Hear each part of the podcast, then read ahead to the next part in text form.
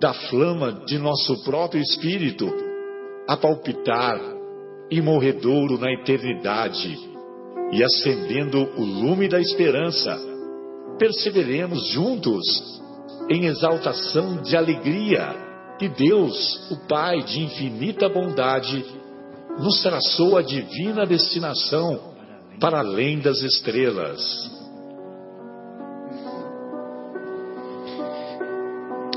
Noite a todos. Estamos iniciando mais uma edição do programa Momentos Espirituais. Hoje é dia 10 de junho de 2016. Estamos ao vivo aqui, direto do estúdio da Rádio Capela FM 105,9 e hoje estamos acompanhados dos nossos queridos amigos, o nosso Fabinho, o nosso querido João, o nosso Marcos e também o nosso Guilherme.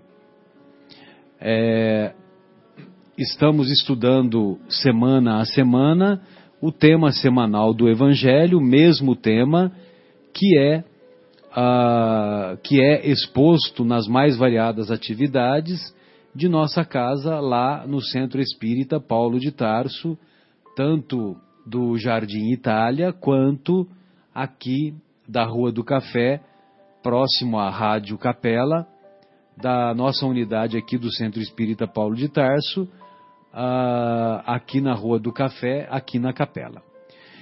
Muito bem. É... Então, iniciando as nossas reflexões, nós vamos uh, ler a passagem do, das anotações do Evangelho de Lucas, que se encontra lá no capítulo 16, versículo 13. E depois vamos dar continuidade em outra passagem da, dos ensinos do Mestre, que é o famoso diálogo estabelecido com o, o mancebo, com o jovem que queria adquirir a vida eterna.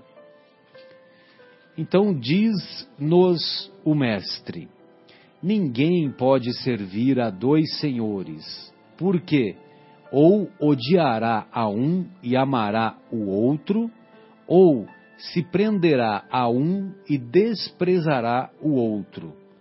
Não podeis servir simultaneamente a Deus e a Mamon. Mamon, no entendimento dos judeus, das pessoas que ouviam as pregações do Mestre à época, Mamon era o deus do dinheiro.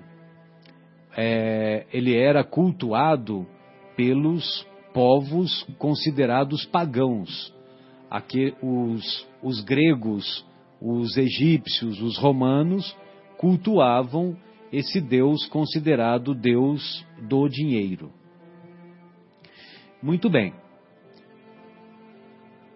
Após esse, essa passagem evangélica, então nós vamos encontrar o famoso diálogo estabelecido entre, entre o mestre e o jovem que manifestou interesse em adquirir a vida eterna. Então aproximou-se dele um mancebo e disse: Bom mestre, que bem devo fazer para adquirir a vida eterna? Respondeu Jesus: Por que me, chama, me chamas bom? Olha, quando Jesus diz isso, por que me chamas bom? Que ele pergunta, né? Por que me chamas bom? Só isso, como diria o nosso querido Haroldo Dutra Dias, só isso já dá um seminário de uns dois dias mais ou menos, né? Porque você imagina, né? Jesus pergunta para o jovem: por que me chamas bom? E, e, ele ainda completa: bom só Deus o é. Olha só, na opinião de, de Jesus, o principal, a principal pessoa que pisou no nosso planeta, uma pessoa que é caracterizada pelo amor que não tem dimensões, né? O amor que não tem é, que não impõe condições, o amor incondicional, portador desse amor, ele diz que bom só Deus, só Deus é bom. Aí ele continua: Se queres entrar na vida, guarda os mandamentos. Que mandamentos? Retrucou o mancebo. Disse Jesus: Não matarás, não cometerás adultério, não furtarás, não darás falso testemunho. Honra a teu pai e a tua mãe e ama a teu próximo como a ti mesmo. O moço lhe replicou: Tenho guardado todos esses mandamentos desde que cheguei à mocidade, que é o que ainda me falta. Né? Ele estava sendo honesto, né? Estava sendo sincero com o mestre, né? Eu tenho seguido esses mandamentos, os mandamentos do, do decálogo, né? Dos dez mandamentos. Eu tenho não mato ninguém, não roubei ninguém, não cometo adultério, honro meu pai e minha mãe, amo o meu próximo como a mim mesmo. Que é que me falta? Disse Jesus: Se queres ser perfeito, vai, vende tudo o que tens, dá-o aos pobres e terás um tesouro no céu. Depois, vem e segue-me. Vem e segue-me. Ouvindo essas palavras, o moço se foi todo tristonho, porque possuía grandes haveres. Jesus disse então a seus discípulos: Digo-vos em verdade que bem difícil é que um rico entre no reino dos céus. Ainda uma vez vos digo: é mais fácil que um camelo passe pelo buraco de uma agulha do que entrar um rico no reino dos céus. Muito bem. Então vejam vocês, né? Vamos tentar destrinchar esse diálogo, né? É, o moço o jovem queria saber de Jesus o que ele deveria fazer para conseguir a vida eterna. A morte no judaísmo, morte no judaísmo, significa afastar-se de Deus. Então, por isso que tem aquela passagem, né? Deixai os mortos cuidar dos seus mortos. Ou seja, está morto estar morto para o judaísmo é estar distante de Deus. E, evidentemente, após o diálogo estabelecido né, com o mestre, quando Jesus diz para ele vender tudo o que tem e vir segui-lo, evidentemente que ele sabia que se, se ele seguisse Jesus, ele estaria próximo de Deus, é ou não é? Jesus não é o nosso guia e modelo, não é o guia e modelo da humanidade, como nós encontramos na questão 625, a famosa questão 625 de O Livro dos Espíritos. Quem Deus tem mandado como guia e modelo para a humanidade? Aí os, os benfeitores espirituais respondem: Vede Jesus. Só isso que ele responde, né? Muito bem. Então, se ele se desfizesse dos seus bens, dos seus haveres, se desfizesse, se desse aos pobres e procurasse seguir Jesus, ele estaria na vida, ele estaria próximo de Deus, ele não estaria morto, afastado de Deus, né? Então por isso que Jesus, com sabedoria, diz, né? Vai, vende tudo o que tem e depois você vem e me segue. E antes ele até comentou, né, que é o que devo fazer para qual que é o caminho para nós é, estarmos no caminho da vida eterna? Qual é o caminho? É seguir os mandamentos. Como, como teve na semana passada a discussão da parábola do bom samaritano, né? É, que o, o doutor da lei, para tentar, para é, para colocar o mestre contra a parede, né? Para tentar Jesus, ele pergunta que devo, que devo fazer para herdar a vida eterna. Foi mais ou menos o que o, o que o jovem fez também. E aí tem aquele diálogo que nós discutimos, né? É, o que está escrito na lei, como o lês, né? E que nós já discutimos a semana passada. E fica aí o convite para os estimados ouvintes é, que não tiveram a oportunidade de assistir para ouvir lá através do YouTube. Muito bem. E aí Jesus diz para seguir os mandamentos. Se você segue os mandamentos, você está no caminho correto, você está no caminho correto. Aí o jovem diz, mas eu já estou fazendo isso, né? Olha que interessante. Eu já estou fazendo isso desde a, desde a minha mocidade. O que devo ainda fazer? Aí o mestre percebe que ele quer algo mais, né? Olha que interessante. Bom, se você quer ser perfeito, aí você vai, vende tudo o que tem, aí depois dê aos pobres, aí depois você vem e me, e me siga, né? Infelizmente, o nosso jovem, ele abaixou a cabeça, ficou tristonho, abaixou a cabeça porque ele era portador de muitos haveres e, logicamente, nós não temos mais notícia do jovem, né? Ou seja, ele, o jovem não retornou para seguir Jesus. De acordo com as informações da espiritualidade, esse jovem, 20 séculos depois, passou a ditar livros através da mediunidade de João Nunes Maia, o médium João Nunes Maia, que escreveu vários livros belíssimos, vários livros belíssimos. Uh, inclusive eu tive a honra de conhecer esse médium, né, nos anos 80. Hoje, hoje ele já é falecido.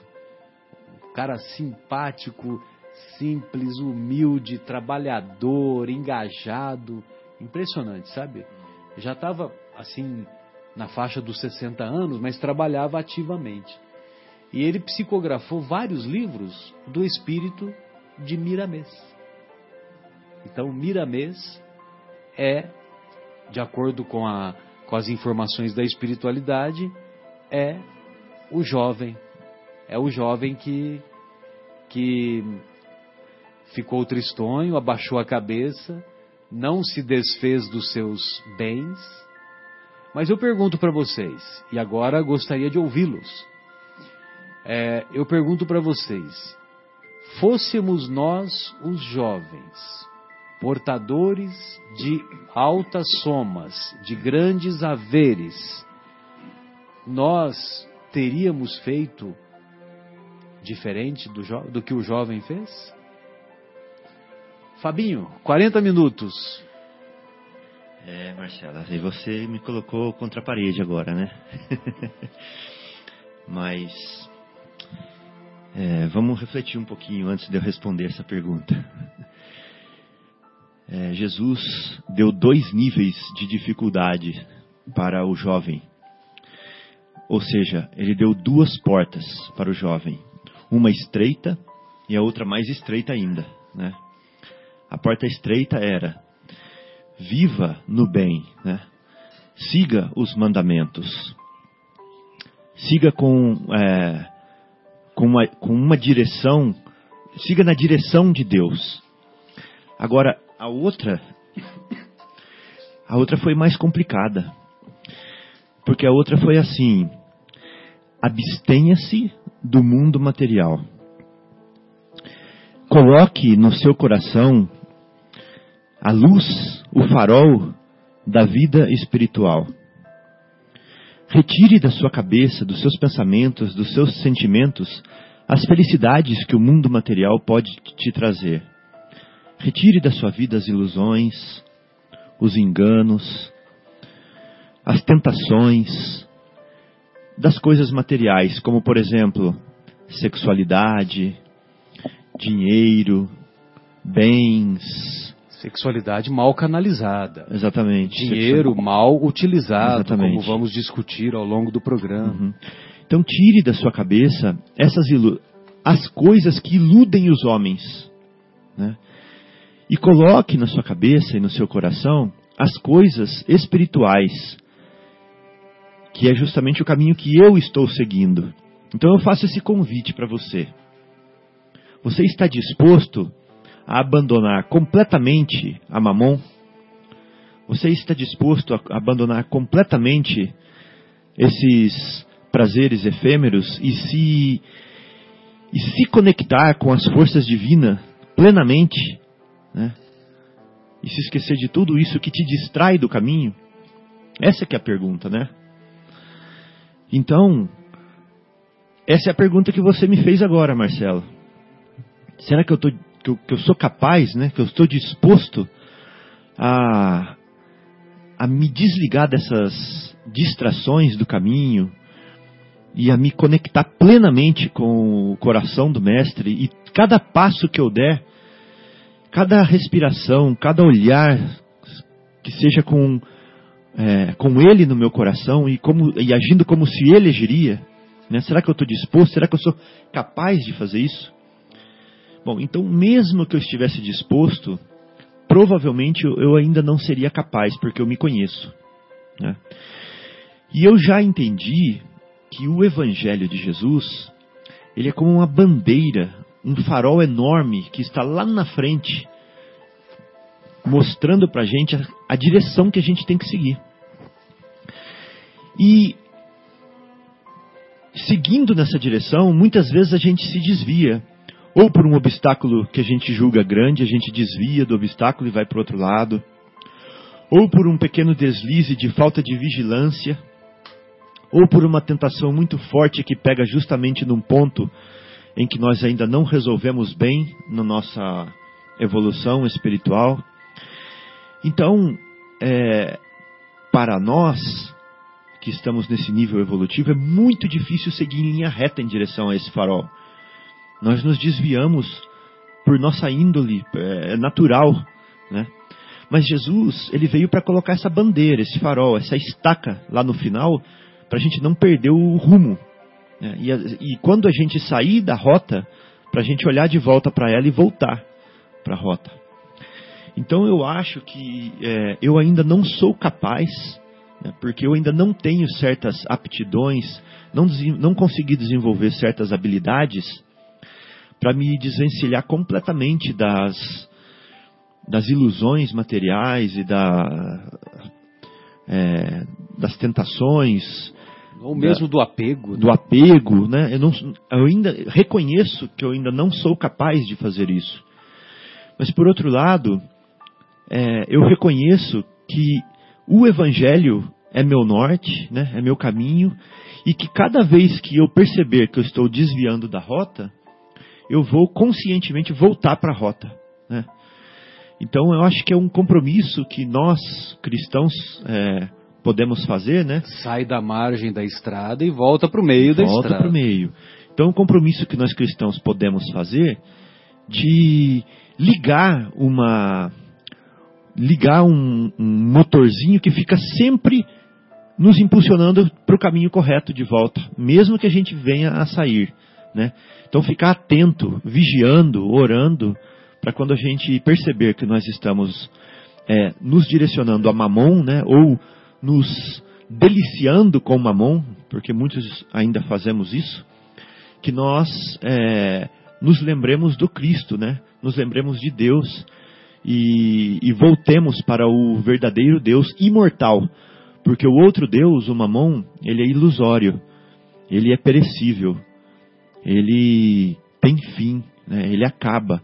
E muitas vezes ele acaba depois de dor, de muita dor, de muito sofrimento por, por desilusão. Né? Então é isso. É, nos comprometemos a olhar para o farol e a seguir o farol cada vez que nós dermos conta que estamos fora da rota.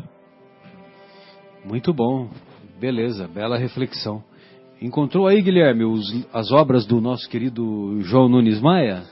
Encontrei, são... O médium João Nunes Maia e o espírito Miramês, né? Isso, e ele, ele na verdade psicografou mais de 100 obras de diversos autores espirituais. Exato. Mas para mencionar algumas obras do Miramês, temos Apelo aos Espíritas, Conceito de Paz, Cristos, Cura-te a ti mesmo, Favos de Luz, que é um, um livro que volta e meia a gente menciona, é, Força Sobrenatural, Filosofia Espírita, essa tem 20 volumes, na verdade. Então tem aqui uma é, imensidão de obras aqui do, desse médium. Tem um que chama Maria de Nazaré? Deixa eu ver se eu lembro, peraí, ó. Acho que não. Tem, opa, tem, Maria Ah, de tem? Nazaré. Maria de Nazaré? É dele? Tem sim, e eu tô brincando, não tô lembrando, eu tô vendo aqui no Wikipedia, são todos, pelo menos o que tá aqui, são todos da editora Fonte, Vi, Fonte Viva. Francisco de Assis também tem, né? Deixa eu ver se eu lembro, tem também. Encontrou aí? Encontrou, né? Essa do Francisco de Assis é sensacional. Né? Que ele relata que o. Ele confirma que a, aquela, aquela história que tem, né? Aquelas, aquelas informações de bastidores da espiritualidade, a- é, que o Francisco de Assis é, foi a reencarnação de João Evangelista, né? E conta a história de João Evangelista, é, principalmente lá no, na ilha de Pátimos, quando ele escreveu o Apocalipse, ele ficou preso. Tem certos detalhes lá que são impressionantes. Né? Impressionantes. Um dos detalhes, eu não vou me furtar a contar, porque é, Investigar, né? são, são informações assim que parecem inverossímeis, né? parecem impossíveis de, de acreditar. Mas ele foi condenado a ser jogado num. Os, os nossos irmãos romanos da época, eles eram, vamos dizer assim, muito misericordiosos com os, os presos, né? com as pessoas que eles prendiam, que eles condenavam à morte, né? E uma, é, muito misericordiosos, né? Lógico, eu estou falando ironicamente. E, e uma das, um, um dos tipos de morte num determinado momento que eles impuseram ao, aos seguidores de Jesus no início daqueles séculos é, era você era jogar o, o cidadão é, num, num barril de azeite fervendo. Vou repetir para você: barril fervendo. E, é, e ele relata que o João Evangelista foi condenado a isso. E ele foi jogado no azeite. Ele foi jogado no azeite. E sabe o que, que aconteceu? Nada. Por isso que eu estou te falando, né? é uma coisa que é impossível de acreditar, né? E eu sei detalhes desse, dessa informação, porque ele falou para nós lá quando eu o conheci, né? O João Nunes Maia, para um determinado grupo de amigos que nós é, conhecemos quando, quando eu morava lá em Santo André, né? Lá nos anos 81, 82, 82. E então ele diz que que o, o editor, quando leu essa parte, ele falou pro, pro médium, né, João, não dá para eu colocar isso aqui, entendeu? Isso aqui é uma coisa assim que não dá para você acreditar, né? Não dá para as pessoas acreditarem. Aí o, o João Nunes Maia, o médium, falou: Olha, eu faço questão que você coloque, porque eu vi a, a cena é, espiritualmente, né? Ele se refere, e o, o João Evangelista, naquele momento, ele, ele foi ele foi assim envolvido como se ele tivesse com uma roupa é, uma roupa impermeável e semelhante às que os astronautas usam, entendeu? Então, é, espiritualmente ele teve essa visão, né? E isso fez com que com que o azeite fervendo não não não colocasse, não impusesse os efeitos, né? Que, que logicamente que é, imporiam a qualquer pessoa, né? E anos depois, né?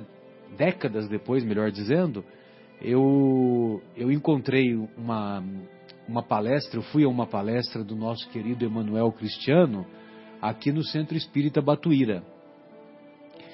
E, curiosamente, a, o Emanuel Cristiano ele veio algumas vezes em Vinhedo, só que até hoje ele não foi no Paulo de Tarso, né? E nós estamos, nós, o nosso desejo é levá-lo, né, ao Paulo de Tarso, e nós até temos uma certa facilidade, né? Porque temos contato telefônico e tal, mas as datas ainda acabaram não permitindo, né? E numa dessas palestras do, do Emanuel Cristiano, então ele nos revela que uma santa da Igreja Católica chamada Santa Cristina, ela também foi condenada e ela era médium, foi condenada a, a ser jogada no, no barril de azeite fervendo. E num determinado momento, ela tinha tanta convicção que não ia acontecer nada com ela, que ela se atira no, no barril. Ela se atira no barril antes dos soldados dos, dos carrascos, né, vamos dizer assim, é, jogarem na, entendeu? Então são, são situações assim que os, os nossos irmãos do cristianismo primitivo eles vivenciaram que, que, que nós não temos nem ideia, né? E, e nós hoje, né? Ah, olha como tá ventou forte. Ah, hoje eu não vou no centro porque o vento, né? O vento tá forte, né? Ah, hoje eu não vou nas minhas nas atividades. Ah, porque choveu, então eu não vou na campanha alta de Souza. Olha, é, tá fazendo frio, né? Aquelas bobeiras, né? E aí a gente perde as oportunidades, né? Nós nos manifestamos como o jovem que, por ser portador de, de, de, de muito dinheiro, né, o jovem rico, ele não teve a coragem ou a maturidade necessária para se desfazer dos seus bens e voltar e seguir o mestre, né? Podemos fazer a primeira pausa musical, Guilherme? Podemos fazer e vamos ouvir na voz de, de Ray Charles, Amazing Grace.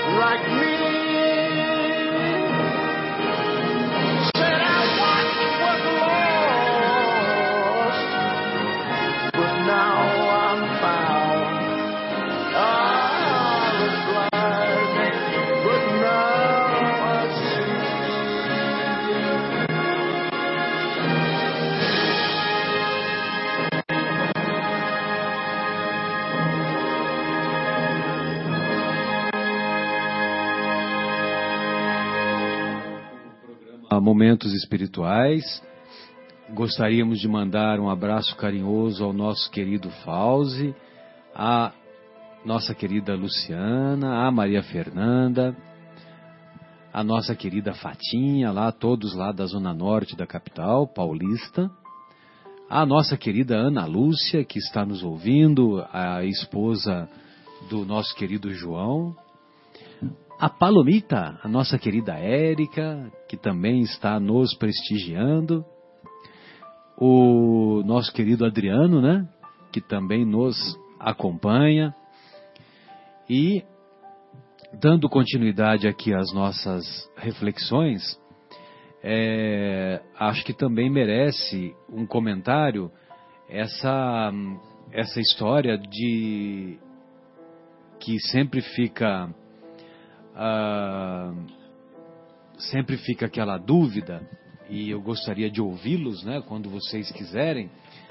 quando aquela frase famosa de Jesus que ele diz que é mais fácil um camelo passar pelo buraco de uma agulha do que um rico entrar no reino dos céus, né?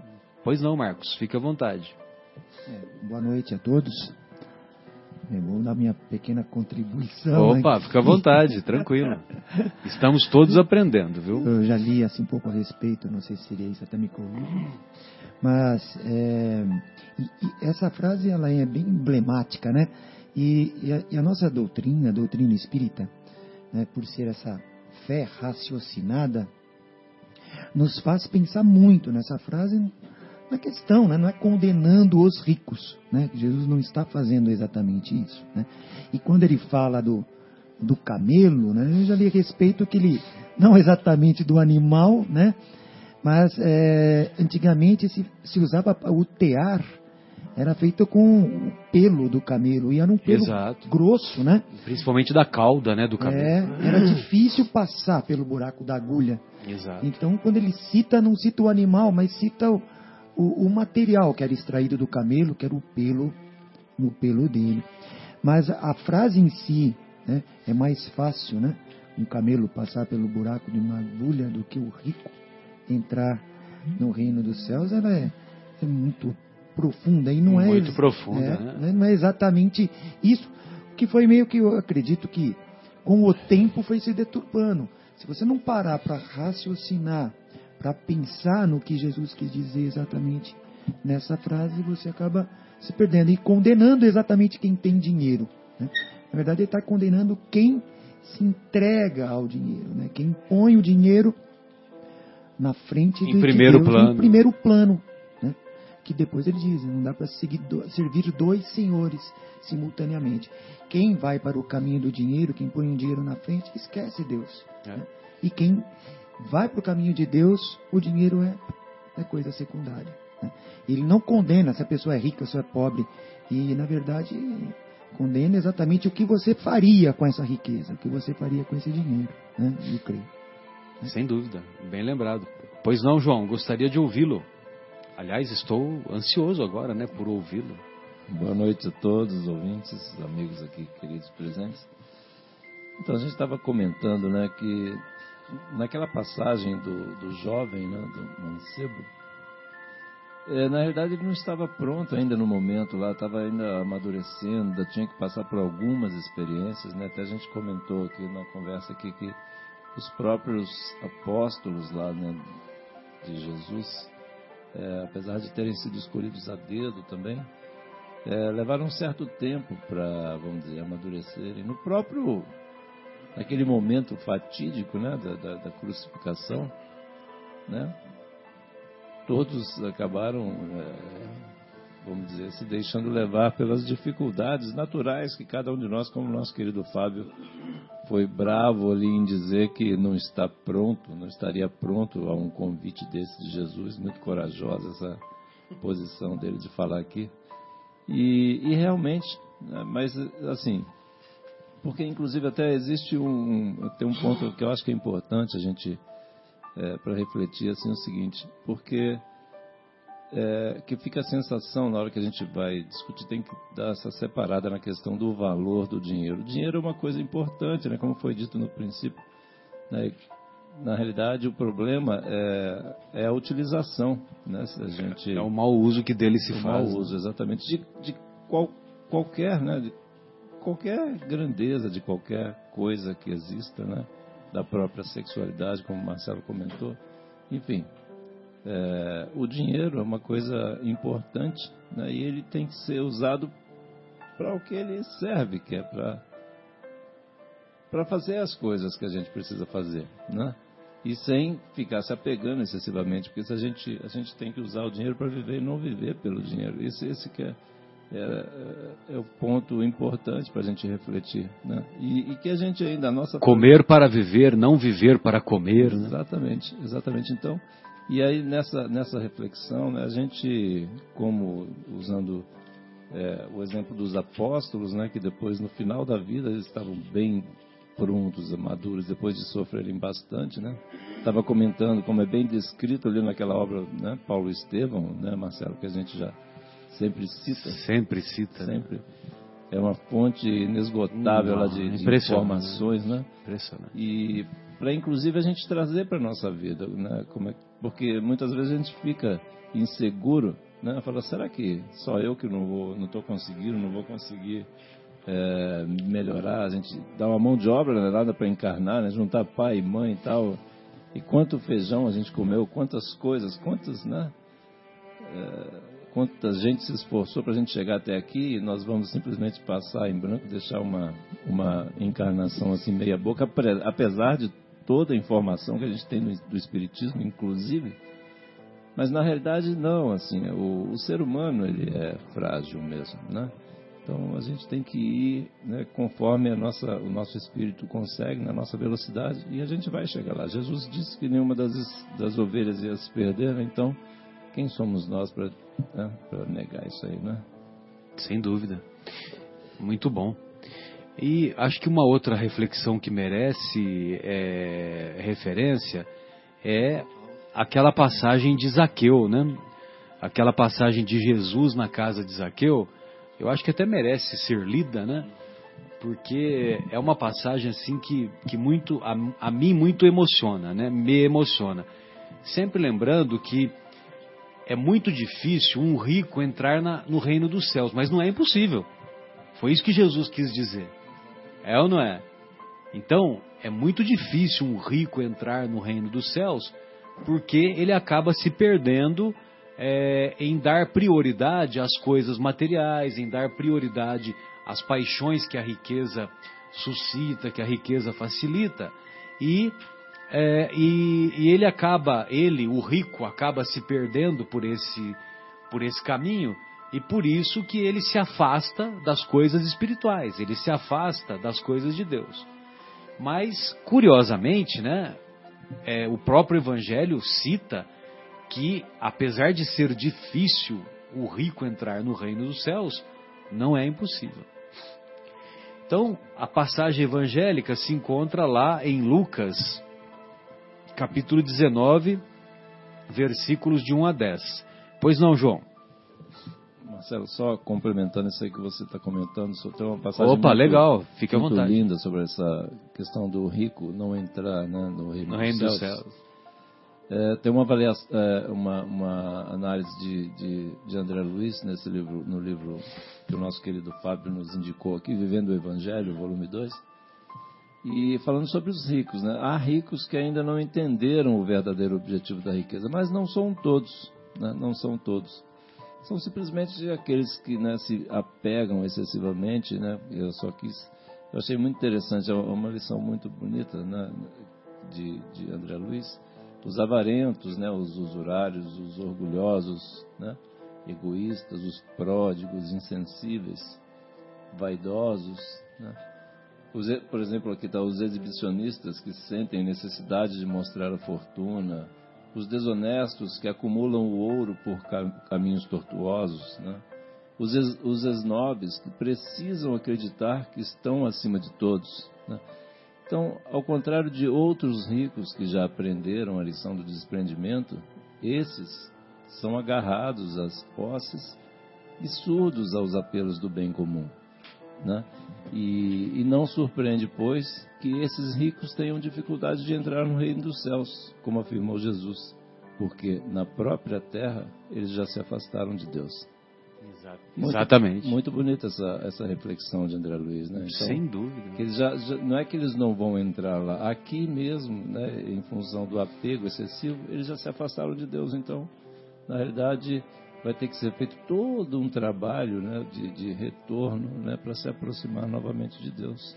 Todo um trabalho de arrependimento, E- e- sofrimento e reparação. E aí, nesse momento, né, igual complementando aquela, aquilo que o nosso querido Fábio disse, é o seguinte: o perigo da- da- dessa prova da riqueza, né, Marcelo? Que né, a gente é levado a tantas, né, tem tantas tentações, o magnetismo do, do dinheiro, das posses é tão grande, né, que a gente acaba não tendo forças para eventualmente chamar esse, é, atender esse chamamento diário que Jesus nos faz.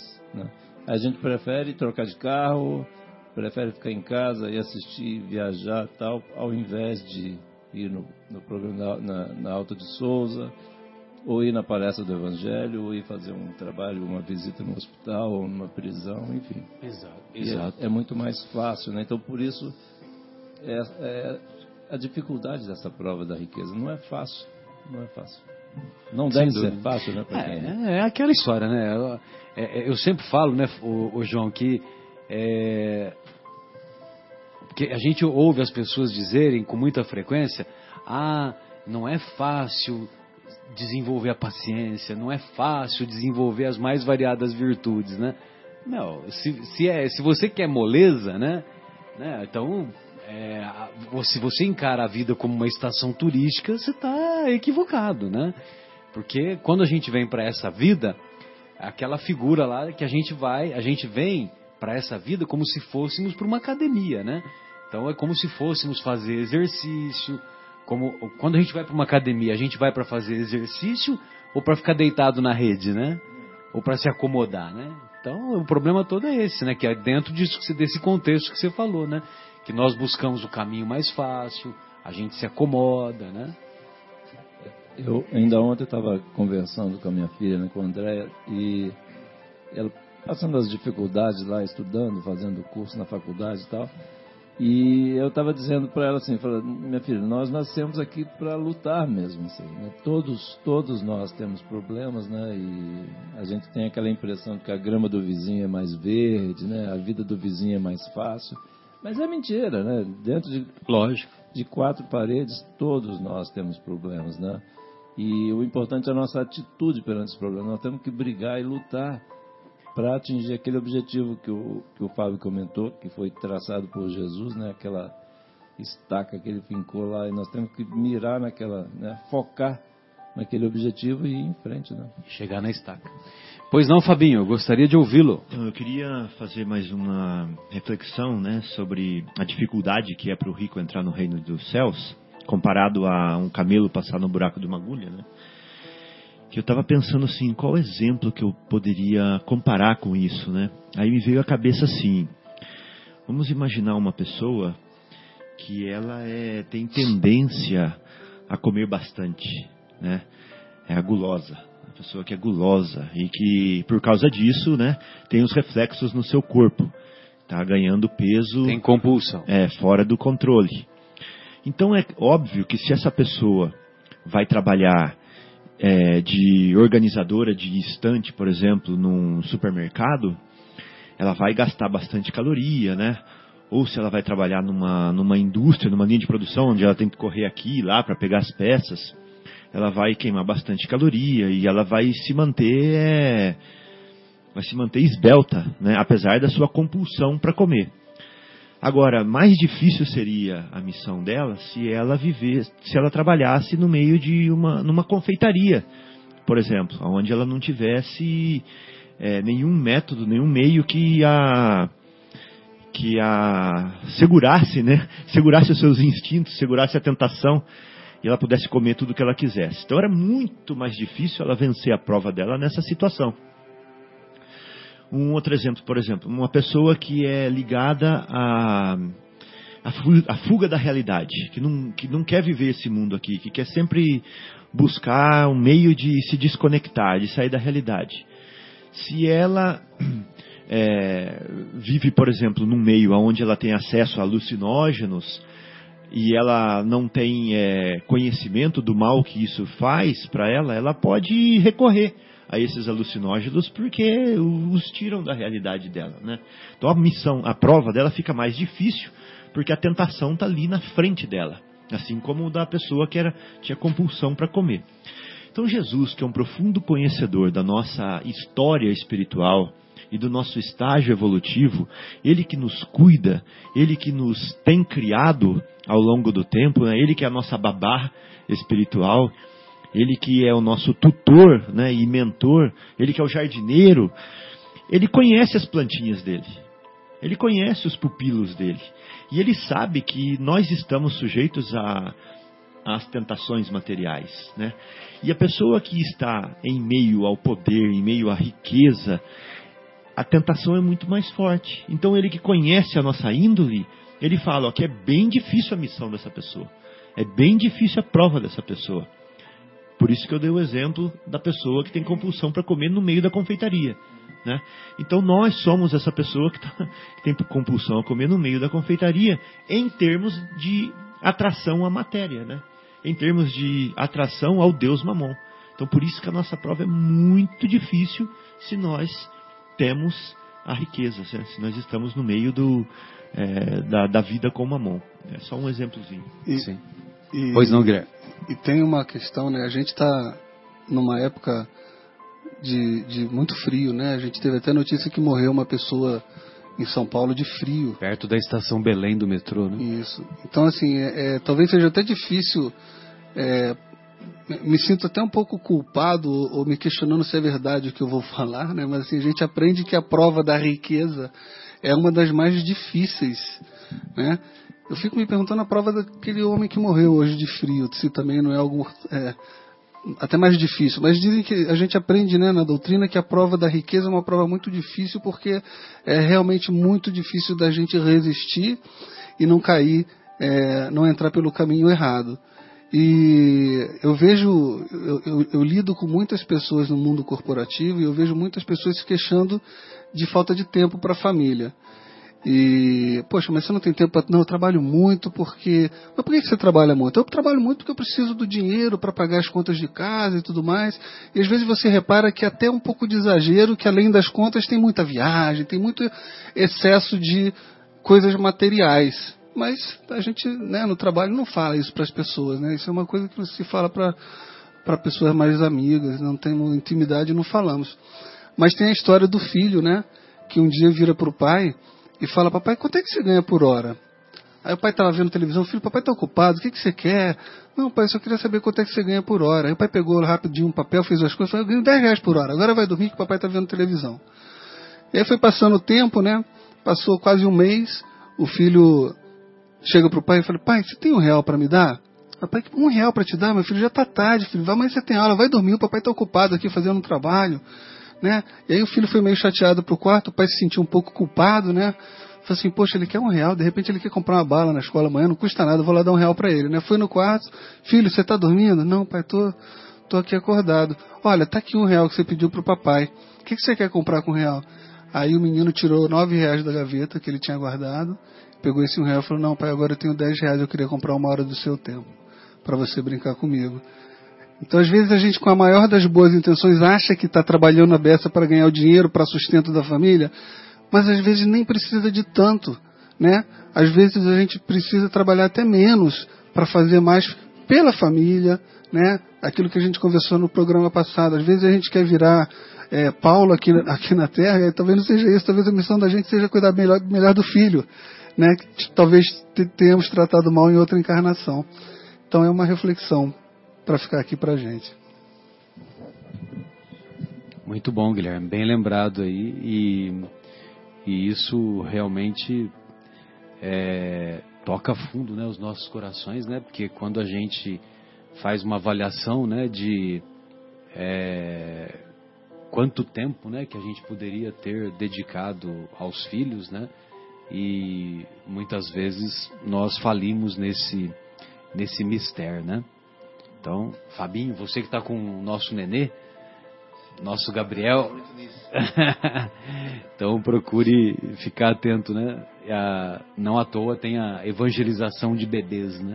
Aliás, Fábio, aliás, o Fábio deu uma lição pra gente, não sei se você vai lembrar, mas para mim foi uma grande lição. Sim. O Fábio contou uma ocasião que ele, num dos trabalhos de caridade que ele faz, ele foi visitar um asilo. Ah, sensacional. Conta essa história do velhinho, do velhinho que não recebia a visita do pode, filho. Pode contar, Guilherme, não- eu não estou lembrando. Eu vou te lembrar e vou pedir pra você contar.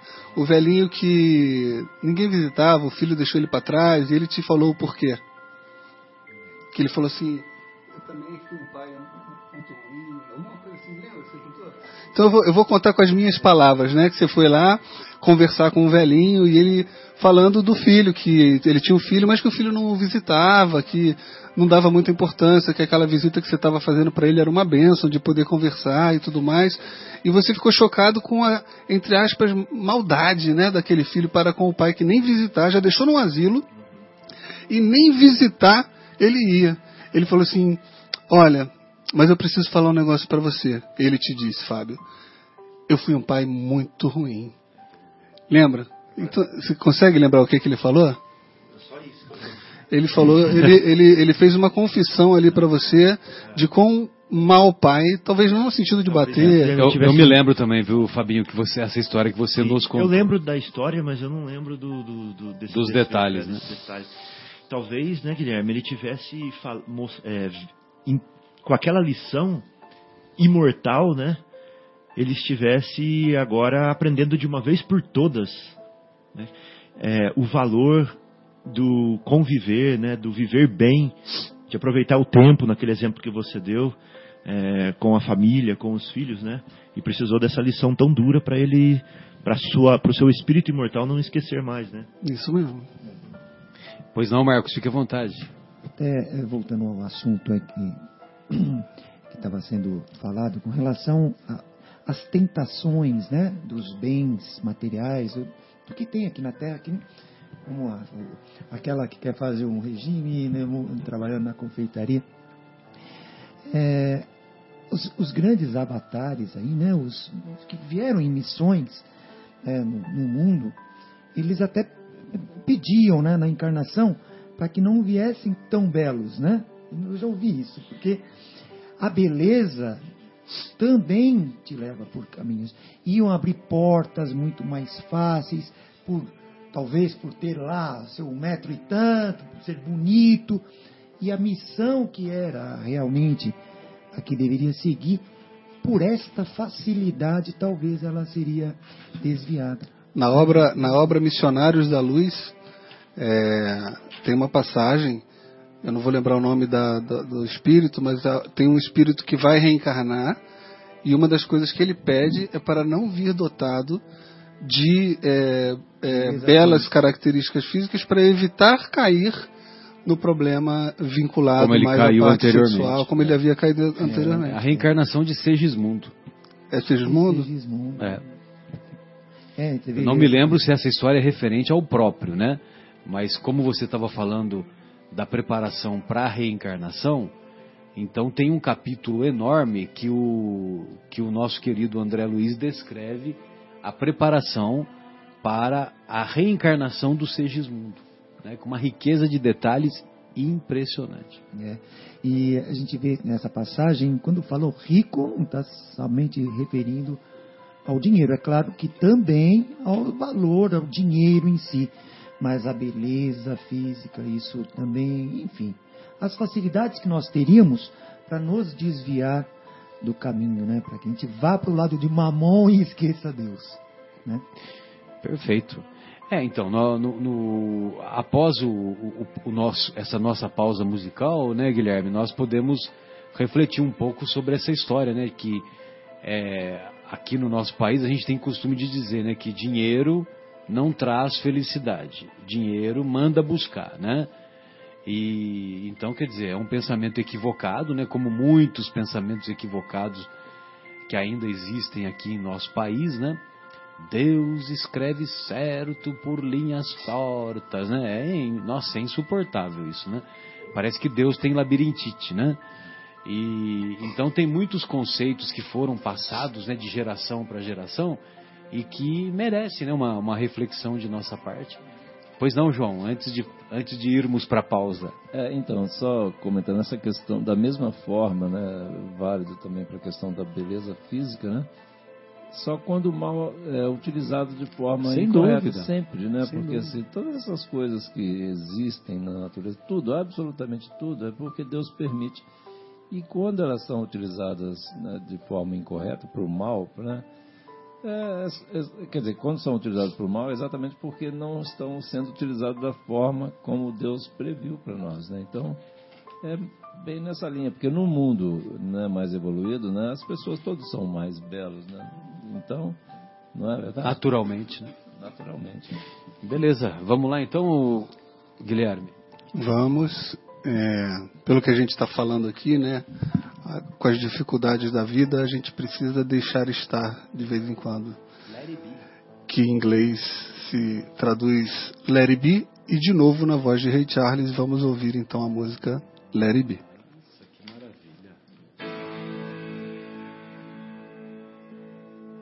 When I find myself in times of trouble, Mother Mary come to me, speaking words of wisdom. Let it be. And in my hour of darkness, she's standing right there in front of me, speaking words of wisdom. Let it be. Yes, let it be. Let it be. Let it be. Let it be. Words of wisdom. Let it be. And when the brokenhearted people living in the world agree, there will be an answer let it be. And though they may be parted, there is still a chance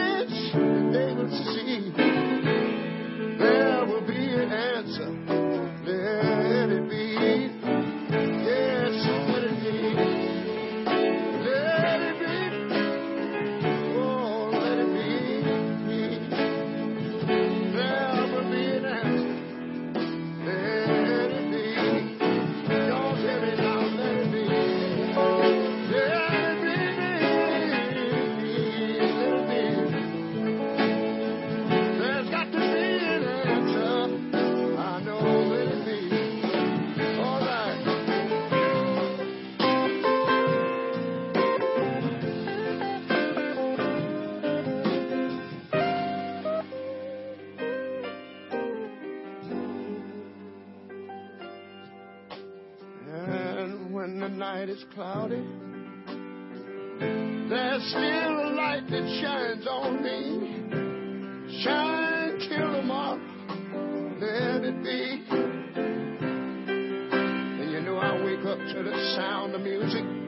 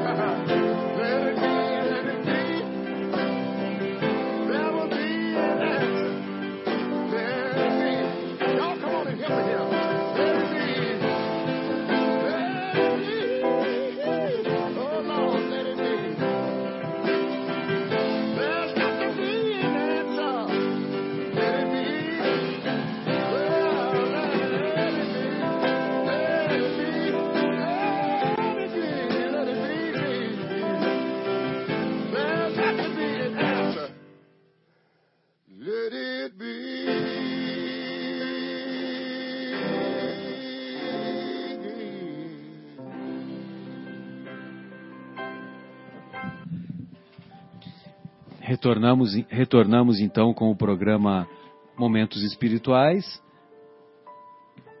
programa que é produzido pelo Departamento de Comunicação do Centro Espírita Paulo de Tarso, aqui da cidade de Vinhedo, estado de São Paulo, Brasil, América do Sul, planeta Terra, Sistema Solar. É, na gélida, hoje na gélida Vinhedo. Muito bem.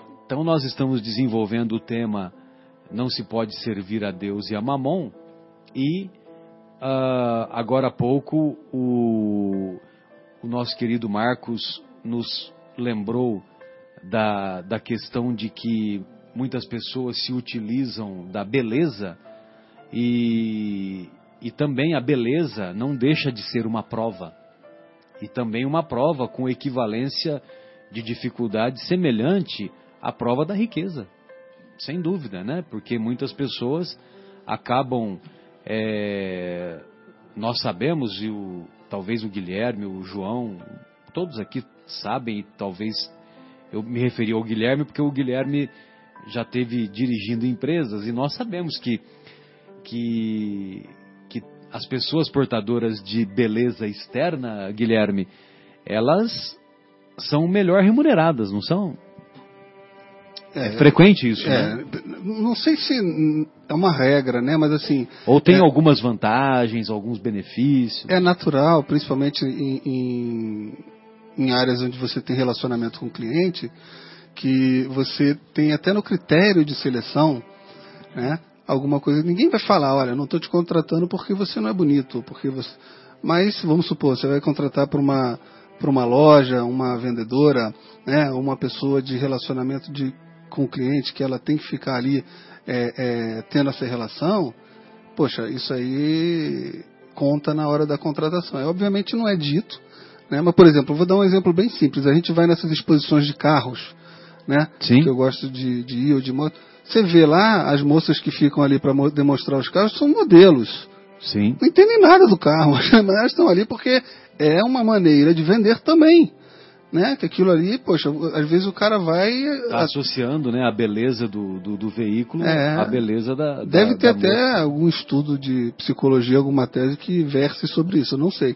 Mas eu, eu já, conversando com, com pessoas que contratam para para a empresa, assim, já ouvi gente falar assim, olha, tinha, tinha um cara que era muito bom, mas eu não contratei, ou porque ele tinha algum tipo de é, problema, ou porque era feio demais. Infelizmente é verdade, tá? Obviamente as pessoas negarão, porque isso daí é uma coisa muito ruim de botar no jornal, mas, mas acontece. Nem aos ovos, nem às gemas. É, é, pois não, pois não, Marcos. Eu só queria dizer que a, a grande maioria serve a mamon, né? Então, como a maioria serve a mamon, é, são, são é, modos né, que a própria marketing, não sei, embolou isso, oferece né, para que atraia esses que servem a mamon.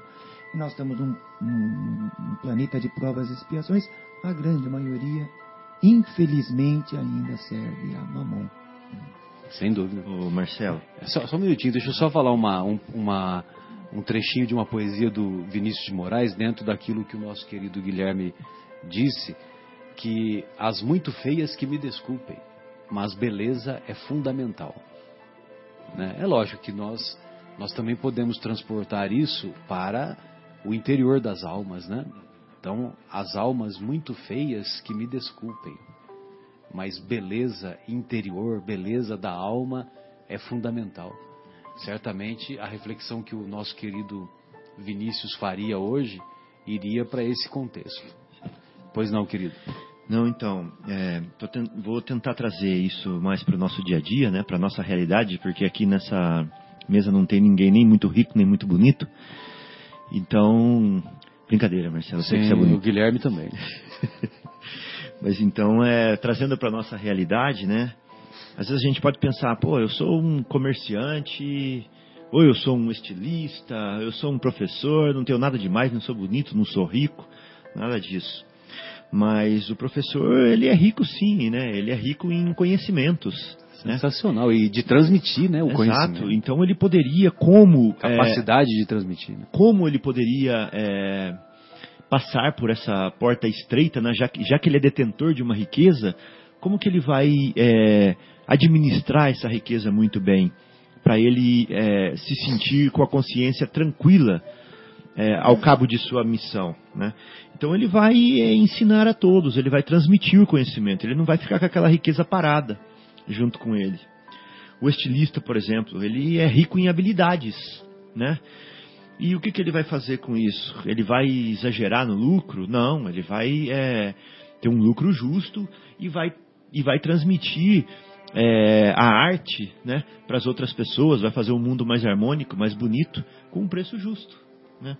O comerciante, por exemplo, ele pode ser rico em recursos. E o que, que ele vai fazer com esses recursos? Ele vai estancá-los todos e, e criar uma, um estoque só para ele? É, e vai, por exemplo, explorar os seus funcionários e etc. Não, ele vai, tudo bem, ter muitos recursos gerindo, passando pela mão dele, mas ele vai, ele vai pagar muito bem, remunerar muito bem os funcionários dele. Vai distribuir. Né? Ele vai cobrar um preço justo por esses recursos.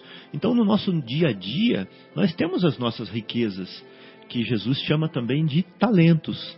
Né? Então, nós temos as nossas riquezas e nós, como que nós vamos administrar essa riqueza? É aí que está a pergunta que, que eu acho que, é, que cabe né, nesse momento, para a gente depois ver se a gente vai é, merecer o reino dos céus ou não. Né? Beleza, bem lembrado, legal.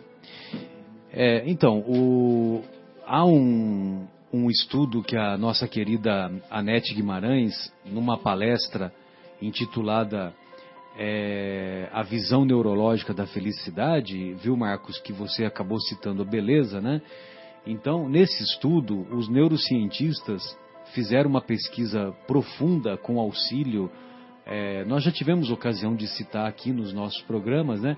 Com auxílio de uma de um PET scan, né? PET é abreviação de tomografia por emissão de positron. E scan é varredura, né? Você faz uma uma varredura daquilo que, que, que você vai encontrar nos órgãos, né? Através da tomografia.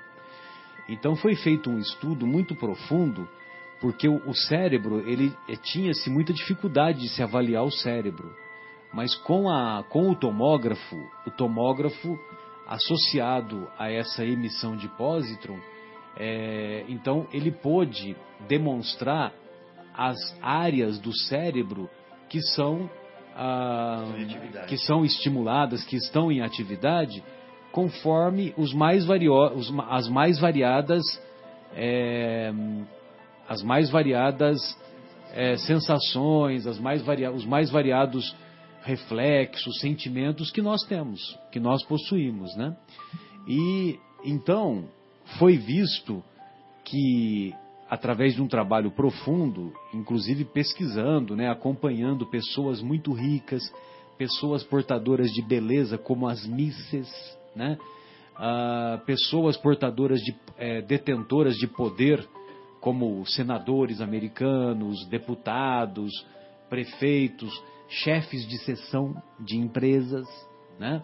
Então, as mais variadas situações que a pessoa tem poder, é, então fizeram essa verificação e observaram que a área equivalente ao cérebro que era ativada não era a área considerada como aquela que dá preenchimento aquela que dá não prazer, prazer sexual, não é isso. A área do prazer sexual é outra no cérebro, mas aquela área de, de satisfação, de plenitude, de preenchimento.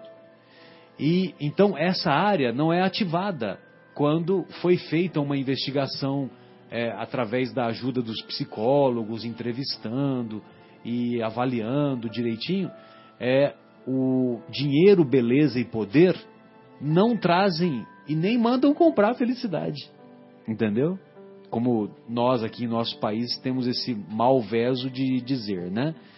E, o, e por outro lado, os pesquisadores avançaram na pesquisa e eles observaram que as três coisas que mais dá a sensação de felicidade é, em primeiro lugar, aprender. Aprender é o que mais ativa a área da plenitude, a área do preenchimento, da, da satisfação no, no cérebro. E depois vem a superação, né?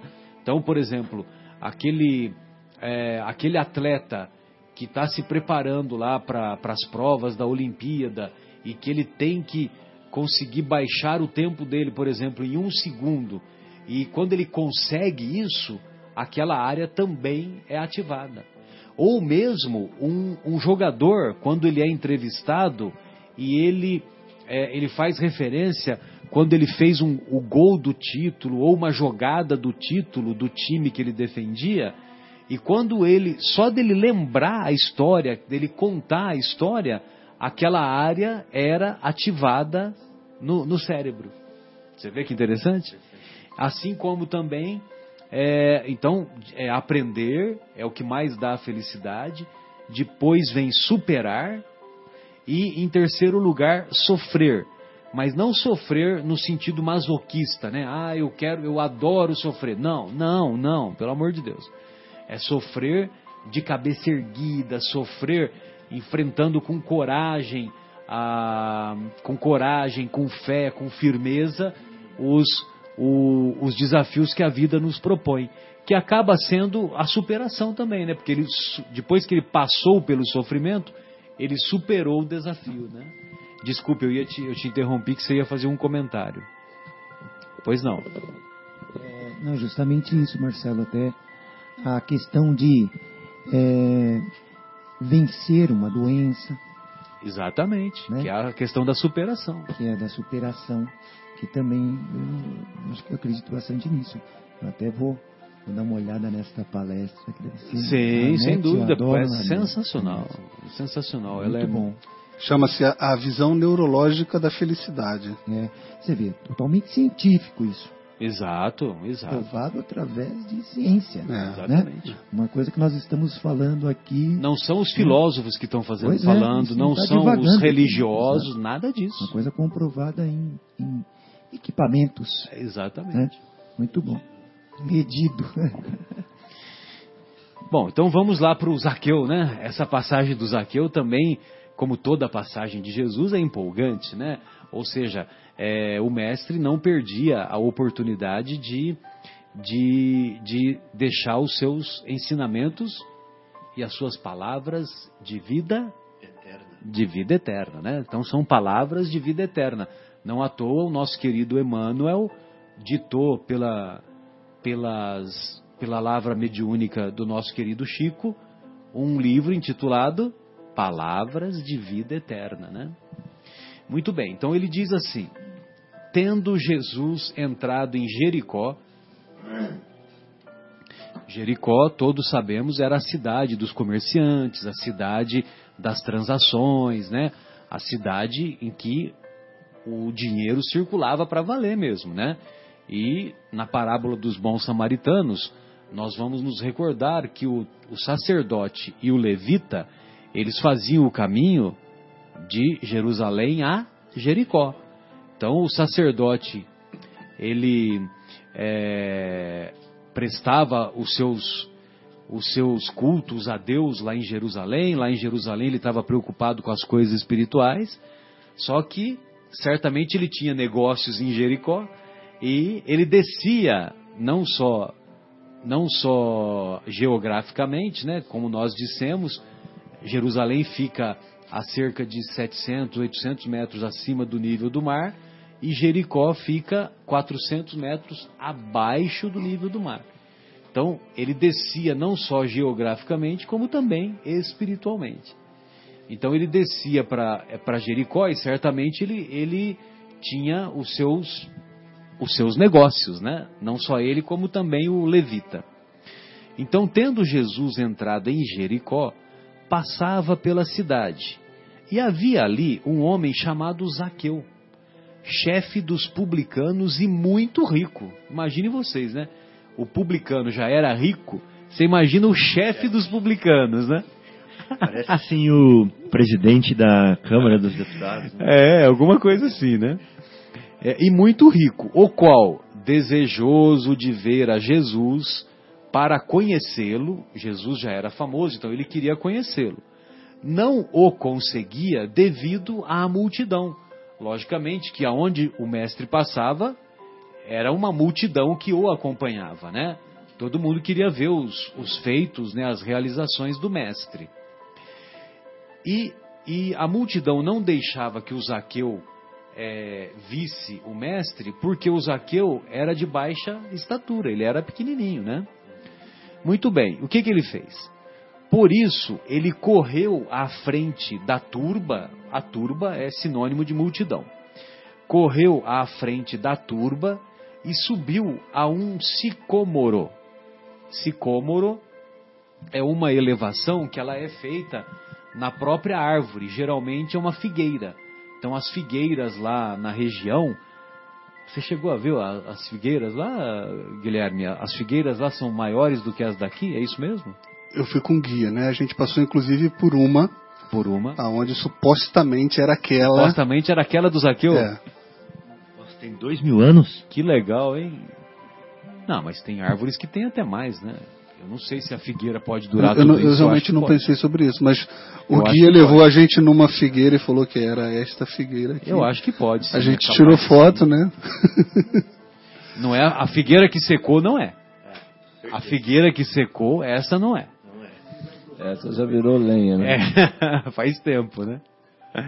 Então, e aí o, o, o nosso querido Zaqueu, ele recorre a esse sicômoro para ficar num lugar mais elevado para ele poder ver Jesus. Muito bem. É, chegando a esse lugar, Jesus dirigiu para o alto o olhar e, vendo-o, disse-lhe: Olha só, a capacidade do mestre, né? O mestre conhecia as personagens, ele conhece a nós individualmente. A- é, não é à toa que ele é, o, que ele é o governador planetário. Então, ele conhece cada um dos 7 bilhões de encarnados atualmente. E ele conhece, ele não conhece assim só nessa atual existência. Ele conhece a ficha corrida. A ficha corrida. A folha corrida, né, João? Conhece a capivara, como os, os nossos. o- é, é uma linguagem comum na- no- entre os policiais, né? A capivara. Puxa a capivara. Então, quer dizer, se Jesus conhece, é, sendo governador planetário, conhece o interior e o histórico de cada um de nós, imagine quando ele estava passando lá pelas cercanias de Jericó, que ele olhou para o alto, reconheceu um baixinho lá, meio insolente, né? E, e cheio da grana, e falou: Ô Zaqueu, beleza? Tudo jóia? Olha o que ele fala para o Zaqueu. Zaqueu, dá-te pressa em descer, porquanto preciso que me hospedes hoje em sua casa. Cá entre nós, né? Jesus também não era bobo, né? Ah, garantiu a boia dele, garantiu a hospedagem. É lógico, é uma brincadeira, isso, né, né? Ele sabia, ele sabia que ele, que ele poderia contar com a afirmação de Zaqueu E que ele, e- e ele queria passar uma mensagem, com certeza esse era o objetivo. E e certamente, né, haveria de mais uma de mais uma mensagem ser passada e ser tornada imortal, né, ou imortalizada. Muito bem. Então Zaqueu desceu imediatamente. Já pensou você cruzar o olhar com o mestre, né? E o mestre fala: "Marcelo, hoje eu vou comer na sua casa". Ah, só se for agora, né? É isso aí, viu, Fábio? Essa eu gostei, viu? Como a gente diz lá em Minas, né? Só se for agora.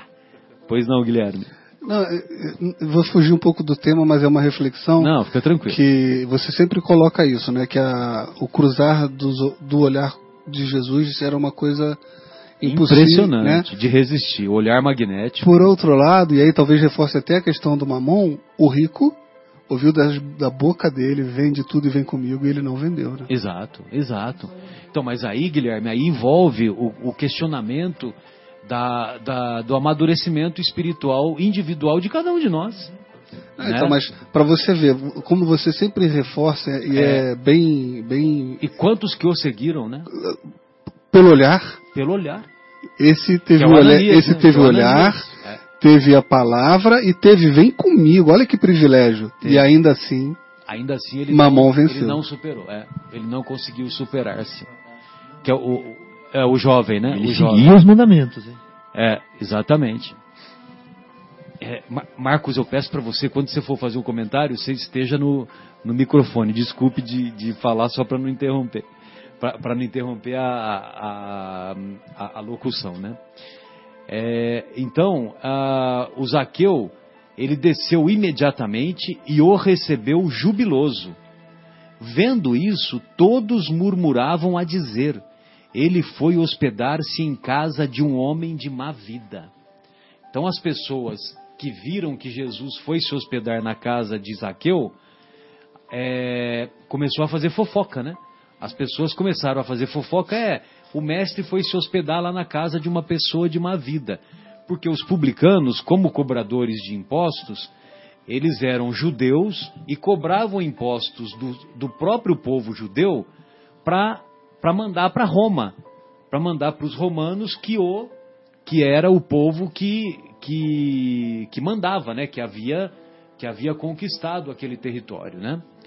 E, logicamente, que os, os romanos eles faziam vistas grossas para os publicanos.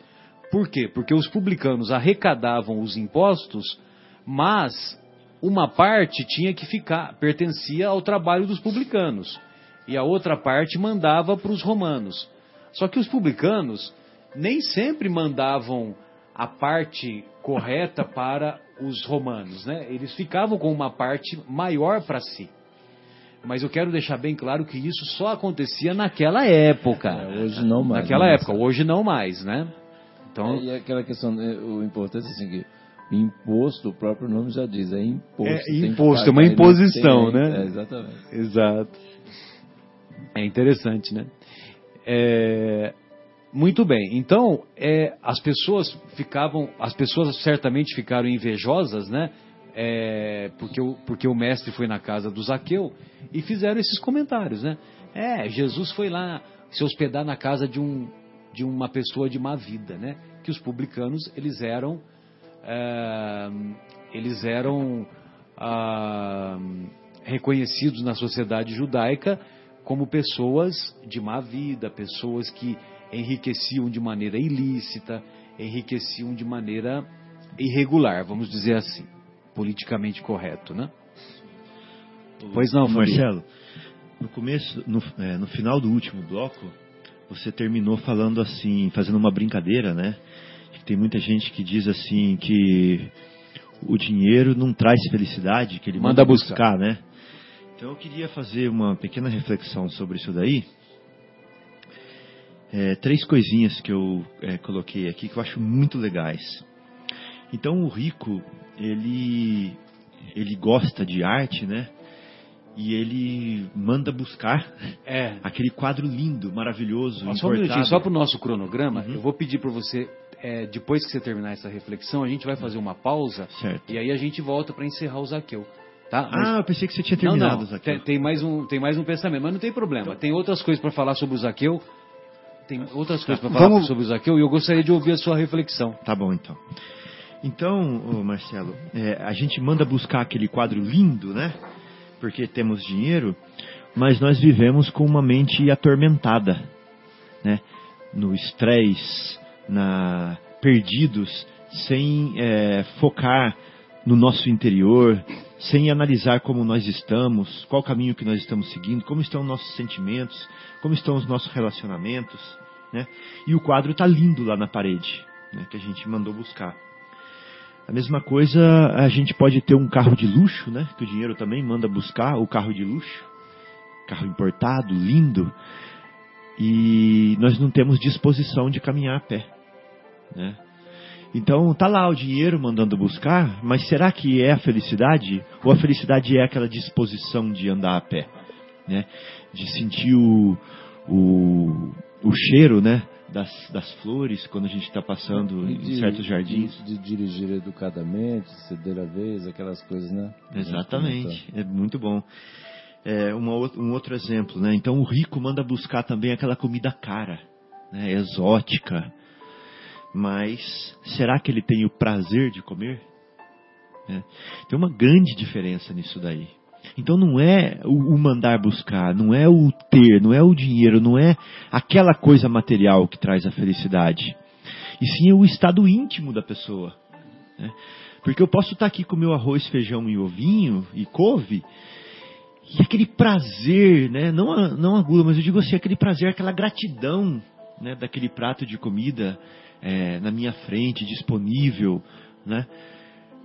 Isso daí sim é a felicidade, né? isso daí é o bem-estar, não é a- aquela comida exótica. Eu me lembrei de uma passagem, acho que até uma das, das idas no Alto de Souza, nós dois conversando assim, sobre que eu sou de uma cidade pequena do interior do estado do Rio, aí ia muito assim para região né, na roça tal. E que coisa linda ir nas casas das pessoas da roça, assim, chegava lá aquela aquela aquela residência extremamente simples, né, mas as pessoas extremamente educadas, felizes, aquela sinceridade, aquela amizade em receber, é um negócio impressionante. Aquilo é felicidade, não, não essas essas coisas, né, que a gente vai acabando é, criando essas cascas, né, e aí precisa de dinheiro para trazer um carro importado, é uma comida cara, enfim, isso que você comentou, né, e aí voltando me veio muito, acho que uma conversa que nós tivemos uma vez eu e você, Fábio. E realmente, né, impressionante. Me veio aí muito claramente pessoas maravilhosas que eu conheci, assim, em, em locais extremamente, assim, pobres, né, e hum- humildes, mas, assim, muito felizes. Ô João, então felicidade, só resumindo isso que nós estamos falando aqui, não é circunstância, né? Ah, eu estou aqui, eu estou feliz, eu estou lá, eu estou triste. Ah, eu estou com isso, eu tenho isso, eu sou feliz, ou eu não tenho isso, eu sou triste. Não é. Tem pessoas que estão felizes dentro de uma festa e tem é que estão tristes dentro de uma festa, né? E tem pessoas que estão felizes é, no meio de um trabalho árduo. Né? Então, felicidade é estado de espírito. Estado né? de espírito, isso mesmo. E eh, foi bom você falar dessa questão né, do humilde, do, do pobre, e até das, das famílias do interior, né, que eu também fui criado eh, também neste, nesse ambiente, né, e até que diz né, que é, uma- é uma bênção mesmo você ter se criado nesse ambiente, porque você já vem com isto desde pequeno, né? E, A e aqui gente é diz, daqueles, daquele tempo que quando ia desenhar, fazer um desenho no papel, desenhava uma casinha, as montanhas, uma Pois é. arvorezinha, né? brincava com um boizinho feito de ossinho ou de madeira, que aquilo estava ótimo, né?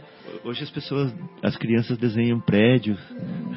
Não, com três anos já estão com o iPad. Enfim, a época é outra, mas a, a gente vê que, é, como diz aqui, né, é mais fácil o rico, é mais fácil o camelo passar pelo buraco da agulha do que o rico é, entrar no reino dos céus. Né?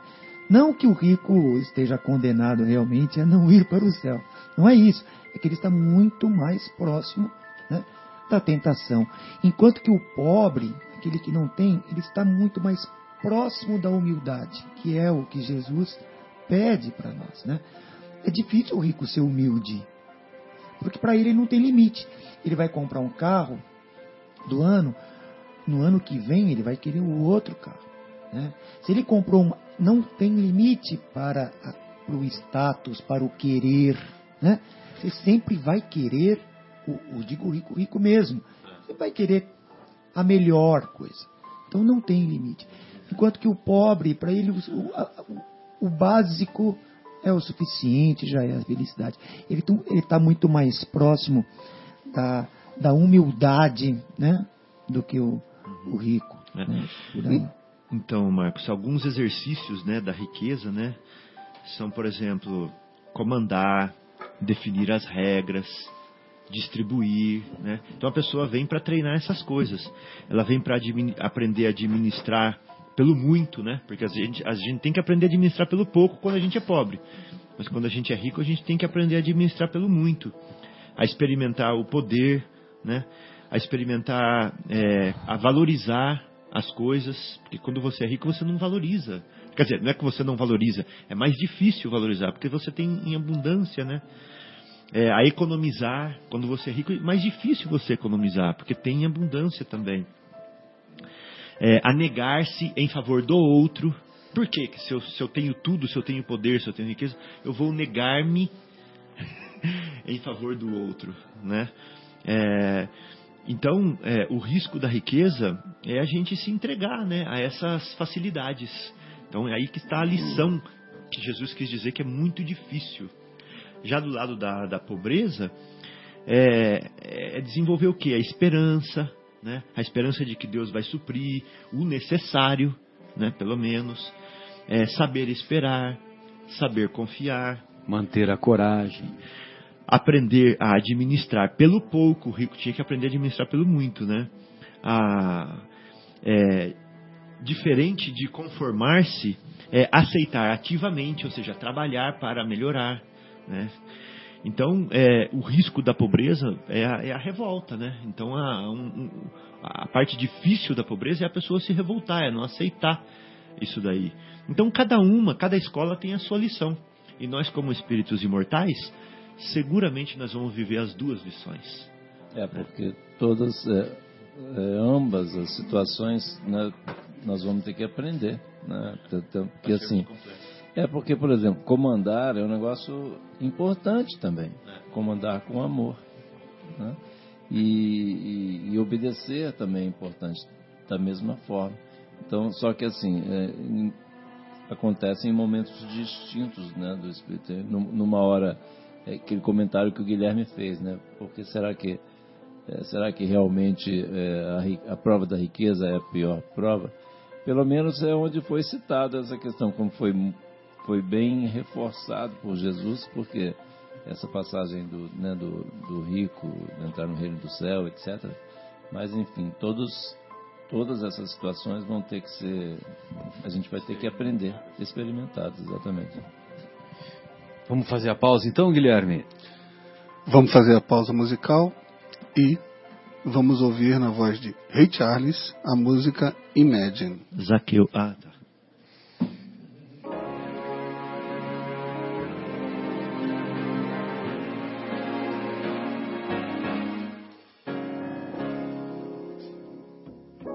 Imagine there's no heaven. It's easy if you try. Yeah.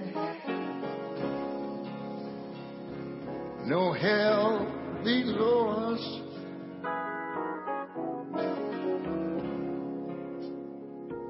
Above us only sky.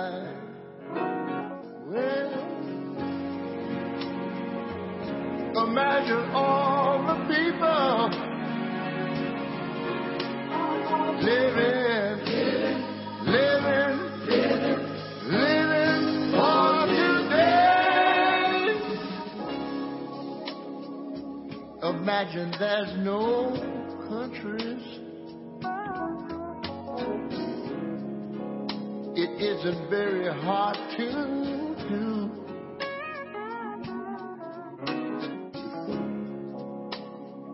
Nothing to kill or die for. Oh. And no religion too. So you just uh, imagine all the people. They just living,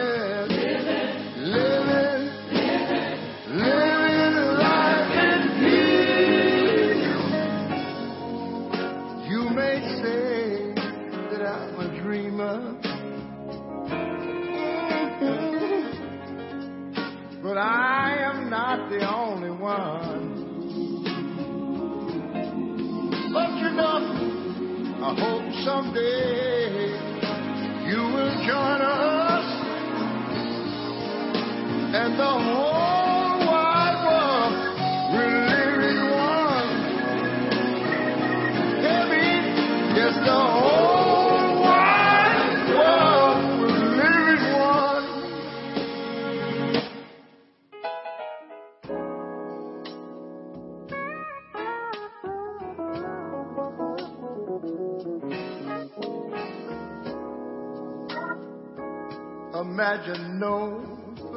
I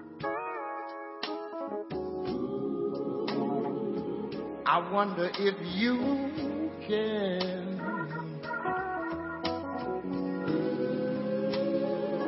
No need for greed or hunger.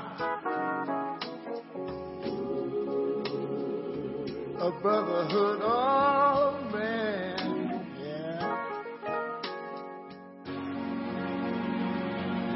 Imagine all the people.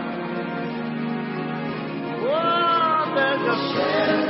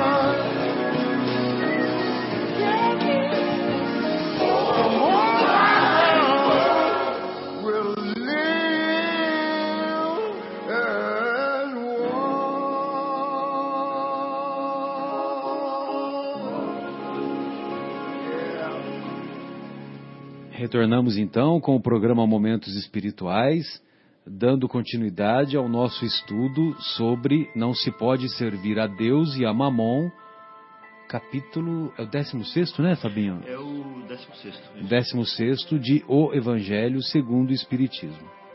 Então nós estávamos lá comentando sobre o Zaqueu, aquela passagem evangélica muito bonita, muito profunda, e o, nós terminamos quando, quando Jesus disse que ia se hospedar na casa dele, Zaqueu, lá em Jericó.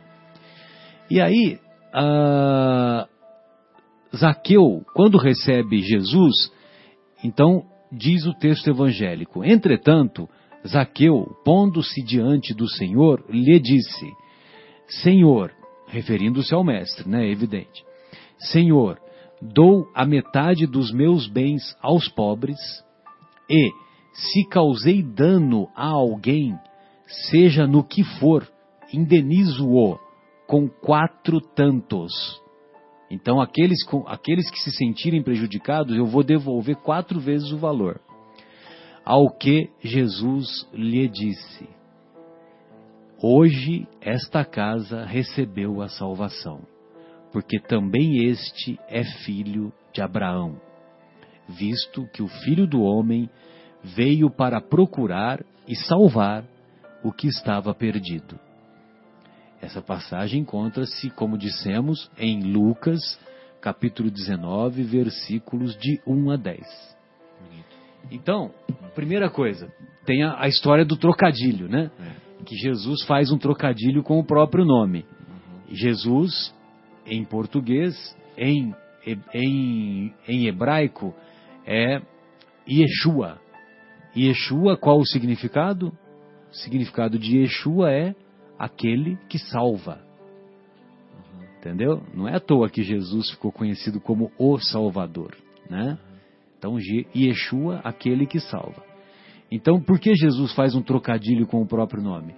Porque ele entra na casa de Zaqueu e diz: Hoje a salvação entrou nesta casa. Hoje aquele que salva entrou nesta casa, né? Então ele utiliza o próprio nome, né? E também pela circunstância de ter tocado o coração de Zaqueu, de ter mexido com a estrutura, como diz a música, como diz a música muito bonita do que os nossos irmãos evangélicos fizeram em referência a Zaqueu, que é, é Regis Danese, né? Regis Danese, eu conheço Regis essa gravação Danese. através dele. É, acho que é. Eu- eu não- Beleza.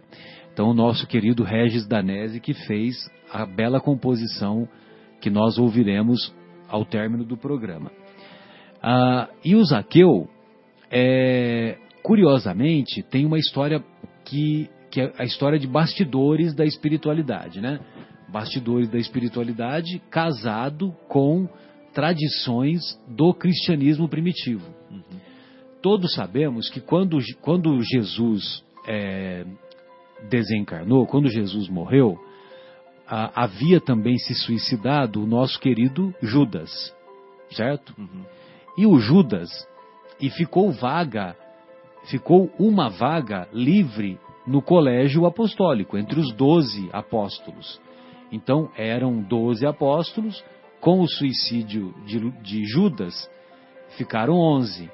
Então os apóstolos se, reso- eh, se reuniram após a morte do Mestre e resolveram tirar na sorte aquele que ocuparia a vaga de Judas. E o escolhido foi Matias. Mas o que tem a ver Matias com Zaqueu? Acontece que era muito comum à época, quando as pessoas eh, faziam uma opção diferente da que elas, fazi- da que elas eh, partilhavam anteriormente, as pessoas, eh, era muito comum elas mudarem o nome. Então, Zaqueu, quando resolve seguir o Mestre, quando resolve dedicar-se aos ensinos de Jesus, ele modificou o nome para Matias. Então, essa informação é informação da tradição oral do cristianismo. né? Não, não sei se vocês vão encontrar isso em Nos livros. evangelhos. É. Agora, nos evangelhos não tem isso. Não. Nos evangelhos não tem. Eu estou dizendo assim, a tradição oral que foi passado tal, né? Então tem um estudioso do Rio de Janeiro, que infelizmente eu me esqueci o, o nome dele, que ele é que fez essa revelação. E ele fez uma outra revelação que é mais simbólica e mais profunda ainda. Que o mesmo Zaqueu, 19 séculos depois, ou 18 ou 19 séculos depois, reencarna na Pátria do Cruzeiro, em 1831, como Adolfo de Cavalcante Bezerra de Menezes. O antigo milionário, o antigo chefe dos publicanos, o antigo é, comerciante imbatível de Jericó, reencarnava cerca de 19 séculos depois, no Rio de Janeiro, tendo mais tarde ficado conhecido como o médico dos pobres. E como ele desencarnou? Também desencarnou pobre. Mas quantas almas que ele resgatou e que ele tornou essas almas ricas de virtudes, ricas de beleza espiritual. Né? Então gostaria, pois não, é, você tem algum comentário, João? Fique à vontade. Eu acho que ele, ele encarnou, que, na verdade, acho que foi em Riacho do Sangue. em- Ah, sim, sim, é que ele ficou, co- tem, tem razão. Depois ele foi para. Bem lembrado, ele, ele reencarnou no Ceará, né, em Riacho do Sangue, aí depois é que ele se transferiu para o Rio. Bem lembrado, obrigado pela correção, porque eu falei que reencarnou no Rio, né? Mas ele reencarnou, ele nasceu no, no Ceará, bem lembrado. Por volta dos 20 anos de idade é que ele foi estudar medicina no, no Rio de Janeiro, né? Muito bom. Então, amigos, eram essas as reflexões que nós gostaríamos de fazer e deixamos um abraço carinhoso e que essas reflexões possam ser úteis não só para a nossa caminhada aqui, de nós, como humildes eh, estudiosos dos, dos ensinos do Mestre à luz da doutrina espírita, como também aqueles que nos ouvem, tanto ao vivo pela Rádio Capela, quanto pelos, pelo nosso contato lá do CEPT Vinhedo, lá no YouTube. Programa Momentos Espirituais. Um grande abraço, Marcos. Obrigado. As suas despedidas. Bom, Marcelo, um grande abraço, muito obrigado novamente pelo convite e mandar um abraço aqui para minha família, em especial para minha mãe, Dona Cleusa, que siga firme e forte, é, com fé, que tudo dará certo. E assim, deixar essa lembrança aqui, ah, no que está escrito, né, sobre o rico. Você que é rico, que está nos ouvindo, não fique preocupado né, nesse sentido. Não, não leve é, dessa forma esse ensinamento. Mas se você tem riquezas, use com sabedoria, né, use com, com, em prol dos necessitados, mesmo ajude de coração, né, que entrará no reino dos céus. Em prol do coletivo. Né? Em prol do coletivo, isso mesmo. Então, uma boa noite a todos, muito obrigado. Boa noite, João. Foi uma honra mais uma vez compartilhar esses conhecimentos. Boa noite, Marcelo. Boa noite a todos os ouvintes, amigos aqui, queridos presentes. O prazer foi todo meu. E que fiquem todos com Deus. Fabinho, suas despedidas. Vamos ter uma síndrome de abstinência de três semanas de Fabinho. Não, mas ele vai poder. Você vai ter que ligar para nós, Fabinho. Vai participar Você vai pelo entrar, Skype, vai, é. vai participar pelo Skype ou pelo. Se bem que vai ser lá será duas da manhã, né? Não, ele não aguenta. Quando problema é, dele, né? Quando é 8 e 15 ele já está Quatro da manhã agora lá. Então, mas o, o programa começará manhã, né? às duas da manhã. É, exatamente. É. É. Não, na verdade vai começar. Agora nós estamos com cinco horas, né? Então vai ser. Três vai começar às três e terminar às cinco. Beleza. meu perispi... Tô meu dentro, perispírito tô tá dentro. Dia seguinte é sábado mesmo, né? É, pois é. Eu venho em perispírito pra cá. Mas tá bom. Então Obrigado, queria Fabinho. desejar é, uma boa noite a todos, mandar um abraço forte. Daqui quatro semanas, então, né? Nós estaremos de volta. E queria terminar com uma perguntinha, né, para todos. É, qual que nós vamos escolher, então, né? Deus ou Mamon? Aí a frase que vem é assim: pelo, por- pelo corpo que morre, nós desprezaremos o espírito que viverá para sempre? Pelo celular, pelo carro, pelo sofá, pela televisão, pela beleza, pelo poder, nós vamos desprezar ou não valorizar conforme deve o espírito? Então, se for assim, é por isso que esse Senhor, que é tão mimado, tão acariciado, vai tornar-se o nosso próprio tirano, né? E aí é a vitória do mamão. Agora, se a gente fizer o contrário, aí é a vitória de Deus. Muito bom. Guilherme, suas despedidas, um grande abraço, muito obrigado mais uma vez. Boa noite a todos os ouvintes. É, como de costume, procurando aqui na Wikipedia, vendo o dia de hoje. É, hoje não tem feriado mundial nenhum, não tem dia de nada, mas hoje comemoramos 12 anos do desencarne de Rei Charles. E Rei Charles, inclusive, é um excelente exemplo do que a gente conversou aqui hoje. né? O Rei Charles ele ficou cego aos sete anos de idade, eu não sabia disso, não, não nasceu cego, ele ficou cego. Ele ficou órfão na adolescência e ele começou a aprender a tocar instrumentos musicais. E ele começou a tocar músicas gospel na década de 40, influenciado por Nat King Cole. Mas ele começou a se desvirtuar, começou a cantar músicas mais profanas, ditas profanas naquela época. E depois do contrato dele com Atlantic Records, por conta de dinheiro, né, ele entrou numa vida de droga, ele se viciou em heroína, ele teve muitas mulheres, ele tinha uma vida sexual né, promíscua até. Dissoluto. É, teve 12 filhos com sete mulheres diferentes. E sem julgar, mas é uma, é uma reflexão interessante. Inclusive o filme Rei, de 2004, conta essa trajetória dele, é belíssimo e é uma reflexão interessante pra gente aí, de alguém que é, teve uma, uma oportunidade talvez desperdiçada em algum ponto da vida por conta de, de dinheiro. De novo, sem julgar, realmente eu não sei, mas é uma reflexão que fica pra gente. Mas no final, no filme, é interessante que depois ele, ele consegue se libertar da heroína. É muito interessante o filme. É mu- uma, uma- uma experiência de vida muito legal. Isso, é verdade. No fim da vida dele, ele deixou a fortuna dele para os filhos, ele teve um. retomou o contato com alguns que ele tinha perdido, teve a questão das drogas, mas, enfim, de novo, sem julgar, mas é um filme que faz a gente refletir, né?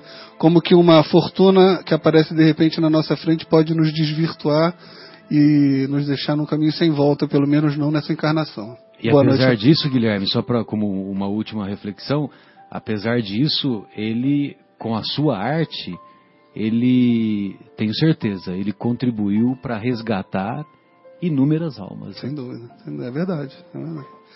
Então é isso. Boa noite a todos. Bom fim de semana. Bom dia dos namorados. Até sexta-feira que vem. E como o Marcelo prometeu, vamos ouvir então, como primeira música de encerramento, é, Como Zaqueu, na voz de Regis Danese. Você está na ZYU 604, Associação de Desenvolvimento Cultural e Artístico do Bairro Capela. 11 horas e 57 minutos. Faça dessa canção uma oração e creia. Creia somente, porque eu profetizo que agora o milagre, a cura, a salvação, ela entra na sua casa. Como usar?